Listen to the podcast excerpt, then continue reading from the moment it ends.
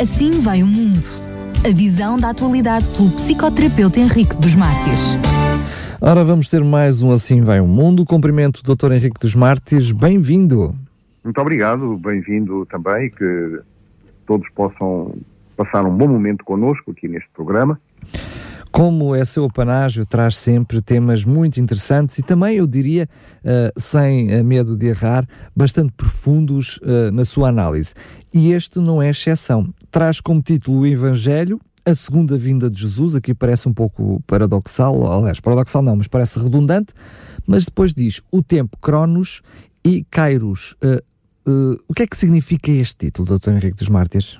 Ora bem, em primeiro lugar, uh, o Evangelho. O Evangelho, que é que faz referência às boas novas dadas pelo anjo, quando ele aparece aos pastorinhos, e, e, e, esse texto aparece em vários locais dos Evangelhos, mas sobretudo em Lucas 2, 11 a 14, e, e lemos, uh, por exemplo, uh, pois na cidade de Davi vos nasceu hoje o Salvador, que é Cristo o Senhor.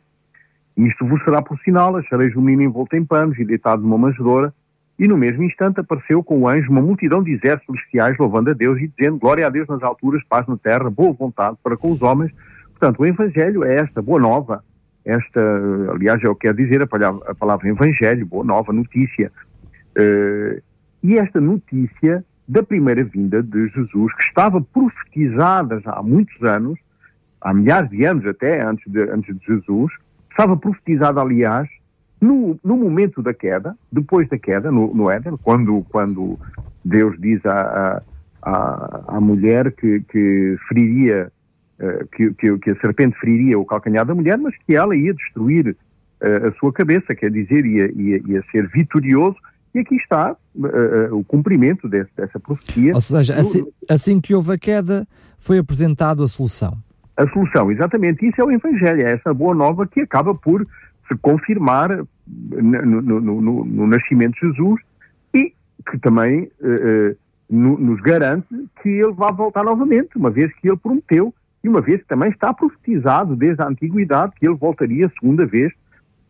e então Uh, ele aparece a primeira vez no tempo Cronos e vai aparecer a segunda vez num tempo Kairos. Aliás, a primeira vez também foi no tempo Kairos, mas numa determinada cronologia que estava, que estava, uh, que, portanto, que, que, inicia a nossa era, não é? A nossa era cronológica. Por isso nós dizemos que estamos no ano 2017 depois de Cristo. Portanto, é este, este tempo cronológico que marca com o início do nascimento, embora o nascimento em si este, este, esta, esta, esta resposta profética eh, sim se, se, se, se, insira mais no, no, no, no, tempo Kairos. E nós já vamos ver o que é que isto quer dizer, tempo Cronos e Kairos.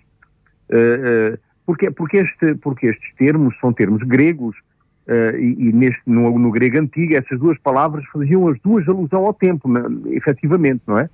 Eh, a primeira, portanto, o, o, termo Cronos, refere-se ao tempo cronológico, ao termo sequencial, é aquele tempo que é medido pelo calendário. Implica, portanto, ordem, ritmo e previsibilidade. Eu sei que amanhã é o, o dia a seguir a hoje, não é? Portanto, eh, Por consequência. Isso, exatamente. Isso é, isso, é, isso é o tempo Cronos. Por outro lado, o tempo Kairos é, uma, é um conceito mais vago, mais complexo e, e também depende da cultura e não tem um equivalente preciso no idioma português ou, ou no idioma ocidental. Mas é algo parecido com o tempo oportuno, o momento de um período indeterminado de tempo no qual algo especial acontece. Uh, nós hoje traduzimos talvez na devida hora, não é? Exatamente, na devida hora. E, e, o nascimento de Jesus foi um tempo kairos, porque foi um tempo oportuno, foi o tempo previsto por Deus para que esse acontecimento tivesse lugar naquele momento, não é? E não noutro qualquer. Portanto, essa noção de tempo representada por este termo, Kairos, uh, surgiu a partir de um personagem da, da mitologia grega. Diz, diz uh, a mitologia, esta história mitológica, que Kairos era filho de Cronos, justamente. Uh, era o deus do tempo e das estações. E, e, ao contrário do pai, expressava uma ideia considerada metafórica do tempo, ou seja, um tempo não linear e que não se pode determinar ou medir. Uma oportunidade ou mesmo a ocasião certa para determinada coisa. Pode-se entender que o chamado kairos é um momento oportuno único, que pode estar presente dentro do espaço de um tempo físico determinado por Cronos, segundo a mitologia grega. Em outras palavras, Kairos seria o período ideal para a realização de uma coisa específica, que pode ser um objeto, um processo ou um contexto. Uhum. Elizabeth, Elizabeth Sofia Lepera conta que na mitologia grega o deus Kairos possuía pés alados, ou seja, pés com asas, permitindo-lhe andar em muitos níveis de consciência. Era o deus que representava o princípio da sincronicidade. Na mesma obra, ela reportando-se a Joseph Campbell, faz uma reflexão sobre o momento em que um ser humano olha para o passado e reflete sobre a sua própria história, sobre os acontecimentos e as pessoas que se cruzaram no seu caminho. E como esse refletir sobre o tempo que passou parece transmitir a sensação de que havia uma ordem e um plano cons consistente e que aquilo, pessoas e acontecimentos que influenciaram uh, a vida e vice-versa, que parecia ser acaso, tornou-se posteriormente fundamental na composição do enredo da história. Isto se movimenta e se ajusta em todas as pessoas e em todos os lugares, de forma sincronizada, como numa sinfonia, estruturando o sistema. Como se houvesse uma mente inteligente por detrás. Sem dúvida. Na atualidade, enquanto se esgota o tempo cronos, portanto, enquanto estamos a avançar no tempo até o fim, nós, aliás, já estamos no, no fim do tempo, a partir de 1989, quando cai o muro de Berlim, quando cai a, a, a hegemonia soviética, constrói-se um outro tempo. O tempo, o fim do tempo. Portanto, enquanto se esgota este cronos, enquanto nos aproximamos cada vez mais do fim do tempo, o tempo kairos, portanto o tempo oportuno, se aproxima também que é esse tempo da vinda de Jesus, o, a, a, o tal tempo que eu, que eu falava da segunda vinda. E como na primeira epifania de Jesus, ou seja, como na primeira aparição de Jesus, na qual Jesus escondia em si mesmo o mistério da sua missão, esperando submisso o tempo designado para iniciar a sua obra, a promessa da sua segunda vinda terá também o cunho de um acontecimento ímpar e especial, e que terá lugar num tempo designado para essa enorme ocorrência, que será, no entanto, precedida de uma série de sinais manifestas na natureza e que marcam o último capítulo de uma história mundial que se desenrola desde o Éden até ao fim do tempo, no derradeiro e irrevogável tempo Kairos. Ora, o Evangelho representa o anúncio desta boa nova, desta boa nova de salvação. Mas uh, uh, quando fala em salvação, uh, é, é, pertinente explicar a salvação do quê? O que é que aconteceu? O, o que é que tornou necessária uma salvação? Salvar do quê? O que é que isso significa? Ora bem, no início da criação, diz a palavra de Deus, tudo era muito bom. A perfeição caracterizava a natureza e o ser humano e evidenciava a excelência do relacionamento do ser humano com Deus, um com o outro e com a natureza. Tudo fora criado para uma consonância tripartida: Deus, o homem e a natureza. Esta é a mensagem central do, do, Gênesis. A perfeição implicava um fenómeno tripartido relevante. A liberdade. Ela pode abranger a liberdade física, a liberdade intelectual e a liberdade moral. A liberdade física subentende a ausência de obstáculos materiais, por exemplo, o ar livre, o curso de um rio, uma ave que voa, o homem que se movimenta sem impedimentos. O problema de, da liberdade física humana é que ela envolve um fator muito importante, a vontade. O homem tem liberdade de se deslocar para onde quer, ou seja, para onde tem vontade de ir. Esse é um outro aspecto, é um outro assunto que trataremos num próximo programa. A liberdade intelectual consiste basicamente na capacidade humana de tomar decisões. Esta liberdade está vinculada à inteligência, ou seja, à faculdade de pensar, de analisar, de decidir e de agir entre diversas escolhas. Vamos ver como este aspecto é importante. A liberdade moral está associada ao livre-arbítrio, que é uma suma da liberdade que o ser humano tem de fazer o bem ou o mal. Desde logo, este conceito apresenta implicações éticas e morais, uma vez que o sujeito é responsável pelas consequências das suas escolhas e ações. O livre-arbítrio atesta a evidência de um Deus que trata o ser humano com dignidade, dá-lhe a possibilidade de tomar as suas próprias decisões, quer sejam boas, quer sejam más. Ao contrário dos animais que agem por instinto, os seres humanos foram criados à imagem de Deus. Quer dizer que podem reproduzir qualidades divinas como o amor, a justiça, mas também podem fazer escolhas e tomar decisões de uma forma livre, autónoma e emancipada, que não se reajustem ao amor e à justiça. O convite de Deus ao homem para que escolha a vida escutando a sua voz não teria sentido se carecêssemos de liberdade para decidir o que escolher. Na sua excelsa misericórdia, Deus nos convida com ternura. Oh, se tivesse dado ouvido aos meus mandamentos, diz Isaías 48, 18, então seria a tua paz como o rio e a tua justiça como as ondas do mar. O céu encheu-se de tristeza quando se compreendeu que o homem estava perdido e que o mundo que Deus criara deveria encher-se de mortais condenados à miséria, enfermidade e morte. E não haveria um meio de livramento para o transgressor. A família inteira de Adão deveria morrer. Agora já podemos responder à sua pergunta. O Evangelho aparece como uma boa nova de salvação do pecado e enquadra três tempos. Primeiro tempo, a redenção. Este termo envolve, envolve outros termos similares, como remissão, justificação, santificação e expiação. Diz a escritora profética Ellen White, o céu encheu-se de tristeza quando se compreendeu que o homem estava perdido e que o mundo que Deus criara deveria encher-se de mortais condenados à miséria, enfermidade e morte, como, como acabámos de ler. A família inteira de Adão deveria morrer, portanto. Deus fez então saber à hosta angélica que o meio de livramento fora estabelecido para o homem perdido. Dissera-lhe que estivera a pleitear com o Pai e oferecera-se para dar a sua vida como resgate, ou seja, para dar a sua vida como compra, como pagamento, e tomar sobre si a sentença da morte, a fim de que, por meio dele, o homem pudesse encontrar perdão.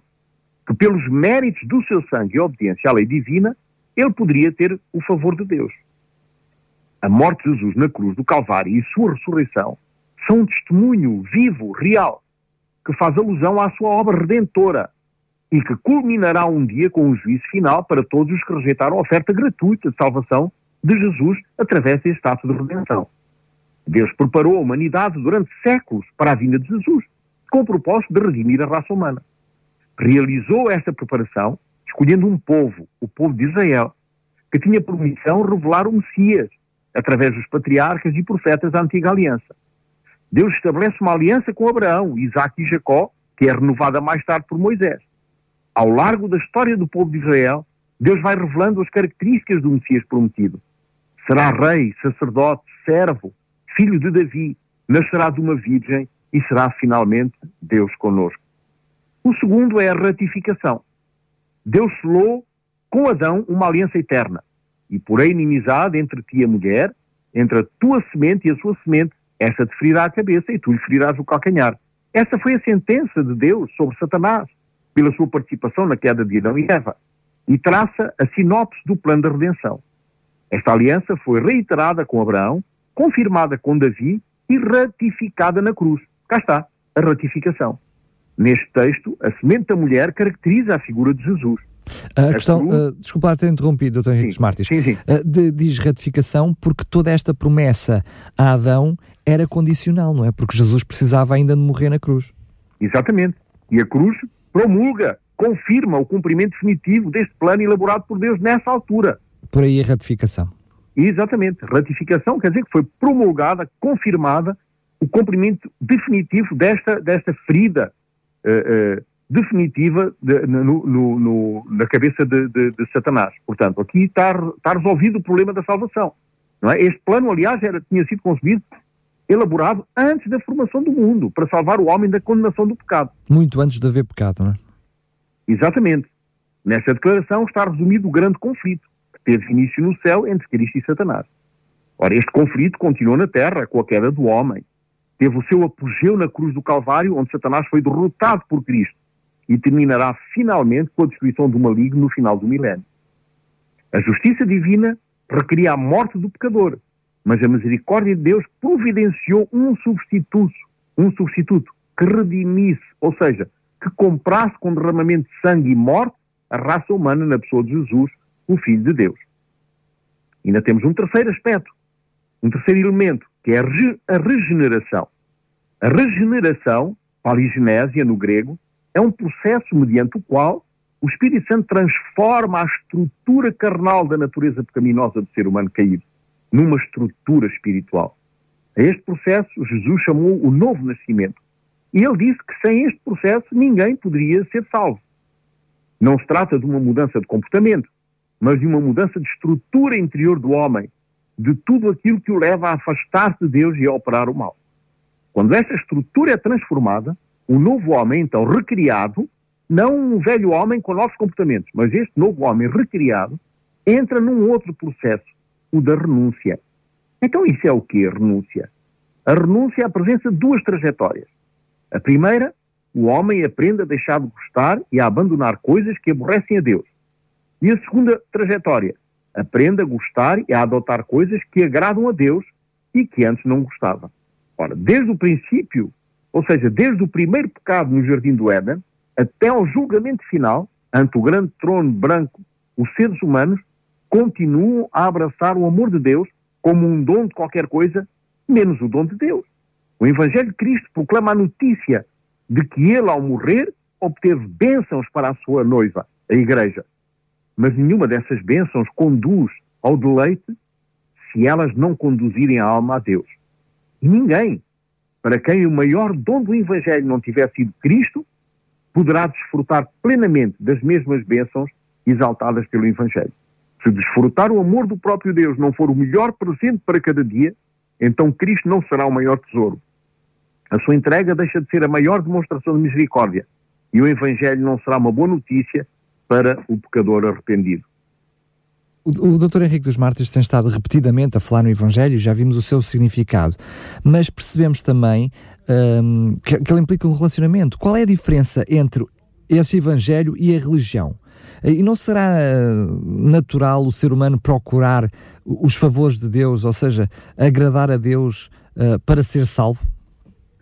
Ora bem, o Evangelho pode resumir-se no seguinte: Eu sou aceito por Deus através de Cristo. Por esse facto, eu obedeço a Deus. Uma consequência. Exatamente. Isso é o Evangelho. A religião é eu obedeço a Deus, por isso sou aceito por Ele. Ora, Procura um benefício, não é? Exatamente. A ausência de uma profunda crença no Evangelho é a principal causa da fraqueza espiritual, do medo e do orgulho do homem. Porquê? Porque os seus corações jazem na base do eu obedeço a Deus, por isso sou aceito por Ele. Ou seja, eu sou bonzinho, faço as coisas muito boas, está tá tudo correto.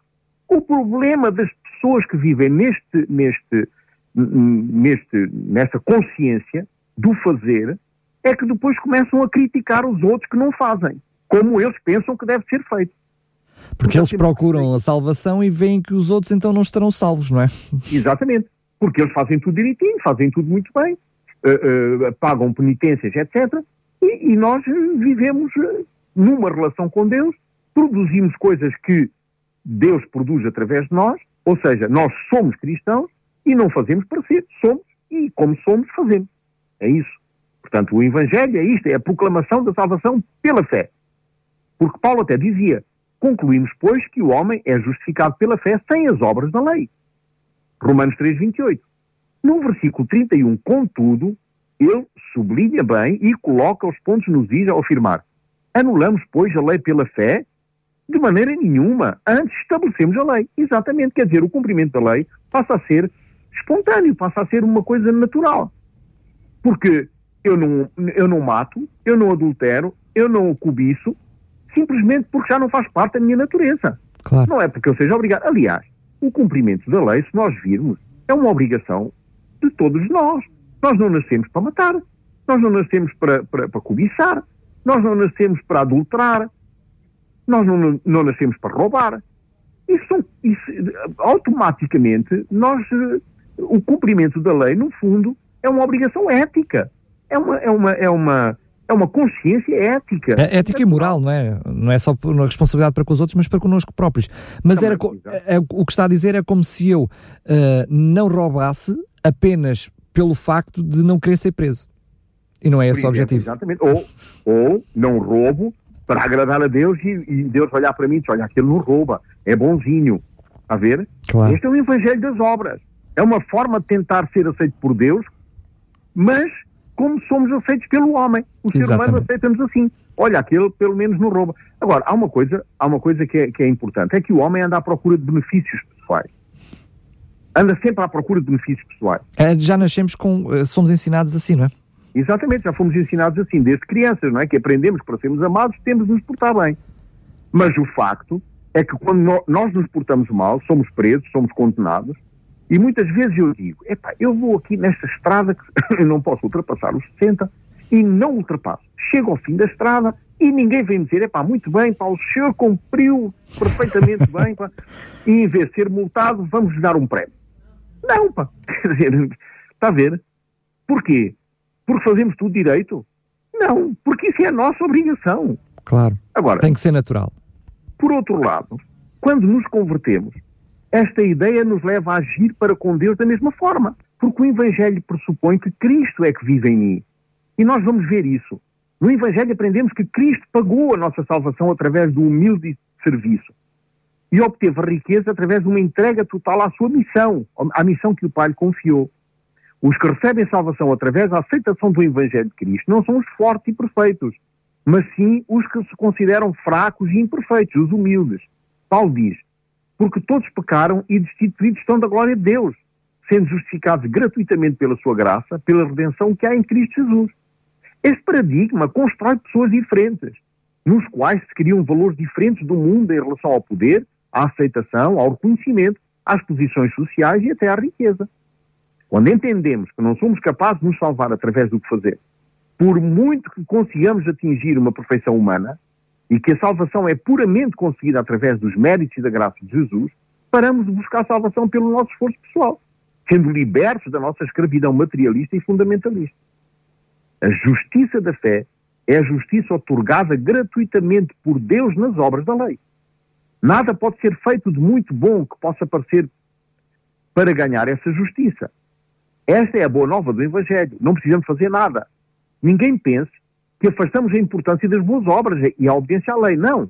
Quando recebemos a justiça de Cristo, então é Ele que produz as boas obras através da ação do Espírito Santo em nós. O apóstolo Paulo, aliás, é bem claro. E no final da sua carreira, ele chegou a esta conclusão.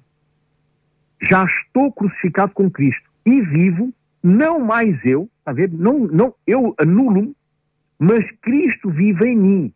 E mais tarde ele diz: Porque é este Cristo que opera em mim, tanto crer como efetuar, segundo a sua boa vontade. Portanto, Jesus, através da ação do Espírito Santo, produz em mim tudo, ou seja, todo o crer e todo o efetuar. Não eu. Não sou eu que faço para ser perfeito, mas o perfeito Jesus, o seu ministério perfeito, a sua morte perfeita, é que através do Espírito Santo faz tudo em mim e através de mim. Quando me, quando me orgulho do que faço, a glória é para mim. Quando não sei o que estou a fazer, e sou, e é Jesus que faz através de mim, a glória é para Deus. À luz da palavra de Deus, temos de viver em Cristo e com Cristo. A palavra de Deus afirma que quem tem o filho tem a vida. E quem não não tem o filho não tem a vida. Por outras palavras, só quando o filho é entronizado no meu ser, no meu coração, e age através de mim, é que eu tenho a vida. Por essa razão, quando Jesus vier e chamar os que estão à sua direita, lhes dirá: Então dirá o rei aos que estiverem à sua direita: Vinde, benditos do meu Pai, possuí por herança o reino que vos está preparado desde a fundação do mundo. Porque tive fome e deste-me de comer, tive sede e deste-me de beber, era estrangeiro e hospedaste-me. Então os justos responderão, dizendo: Senhor, quando é que te vimos com fome e te demos de comer? Ou com sede e te demos de beber?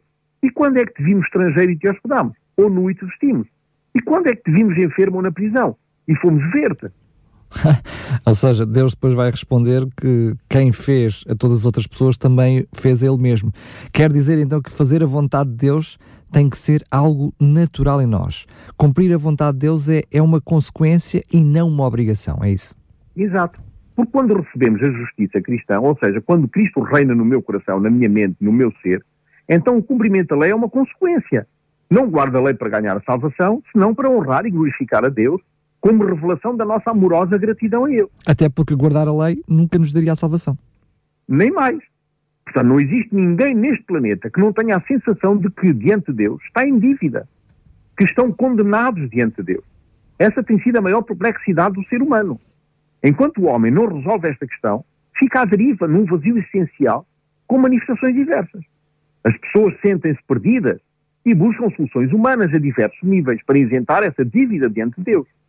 Um dos mecanismos mais facilmente utilizados é justamente o pagamento da dívida através de comportamentos de autoflagelação, do pagamento de penitências, de promessas, com o intuito de apaziguar a Deus, a ira de Deus, por vezes até mobilizando recursos complementares, como fazendo apelo aos santos e outros. Sendo que o Dr. Henrique dos Mártires aqui está-nos a dar a ideia de que para remir ou para pagar os meus erros, então eu vou autoflagelar-me ou outra coisa qualquer para agradar a Deus. Mas nós, nos nossos dias de hoje, ainda vivemos outra realidade, não é? É procurar favores, até mesmo financeiros e outros, com uh, cumprimento de promessas. Ou seja, ainda é mais grave do que isto que nos está a dizer. Com certeza, isso é gravíssimo porque estamos a utilizar. A comprar os favores de Deus, não é? A comprar os favores de Deus, que já foi pago na cruz. Então estamos, uh, por um lado, a, a, anunciar a cruz, mas por outro lado, a, a invalidá-la. Ou até mesmo a negá-la mesmo. A negá-la, exatamente. Portanto, neste programa, o que é que nós concluímos? Que a salvação é gratuita. Que no tempo oportuno, ou seja, no tempo Kairos, todos os seres humanos estarão um dia diante do trono de Deus. Como foi no tempo Kairos que Jesus apareceu na manjedoura de Belém. O que vai ressurgir nesse julgamento são essencialmente duas coisas. Como contribuímos para aliviar o fardo do nosso próximo e como utilizamos para essa misericórdia na nossa relação com Ele. Porque vimos que Jesus chama os que se encontram à sua direita, porquê? Porque eles ajudaram alguém, cuidaram das viúvas, visitaram os presos, é o que é dito, acolheram os órfãos. E, e, e o apóstolo Paulo garante isso ao dizer, porque o juízo será sem misericórdia sobre aquele que não fez misericórdia.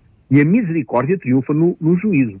Portanto, quando, na nossa relação com os outros, a forma como nós toleramos e perdoamos os outros, a forma como nós lidamos com os problemas e com as coisas que as pessoas que nos rodeiam nos fazem, demonstra se o nosso coração foi ou não foi tocado pelo Evangelho. Exatamente. Houve ou não houve transformação da, nova, da, da, da velha natureza para a recriação de uma nova natureza. Uma nova natureza que tem como essência, como pilar, como fundamento, o cuidar do próximo e ter com ele uma relação de misericórdia. Este é, este é o Evangelho. E como Jesus, também nós podemos resumir o Evangelho nestas duas proposições. Amar a Deus sobre todas as coisas e ao próximo como, como nós, nós mesmos. Sendo que é curioso, não é? Aquilo que determinará o tempo Kairos, ou seja, aquilo que vai acontecer connosco no tempo uh, oportuno, vai depender daquilo que eu estou a fazer com o meu tempo Cronos, não é? Aquilo que são as minhas escolhas, as minhas atitudes, as minhas decisões a todo momento e no dia a dia. Sem dúvida. Não as podia... escolhas que faço, não é? Claro, não podia ser mais bem resumido do que isso, na realidade.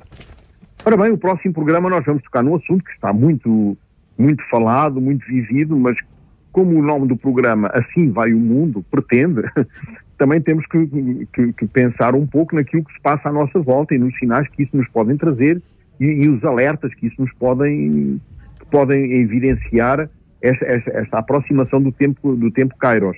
Uh, e nós vamos falar de Don, Donald Trump, não podia deixar de ser, Uh, e com o título Triunfo do Narcisismo. Vamos ver o que é que se passa. Muito bem, já estou em pulgas. Doutor Henrique dos Mártires, mais uma vez, muito obrigado e até ao próximo programa. Até ao próximo programa, muito obrigado também. Boa, uma boa tarde. Assim vai o mundo.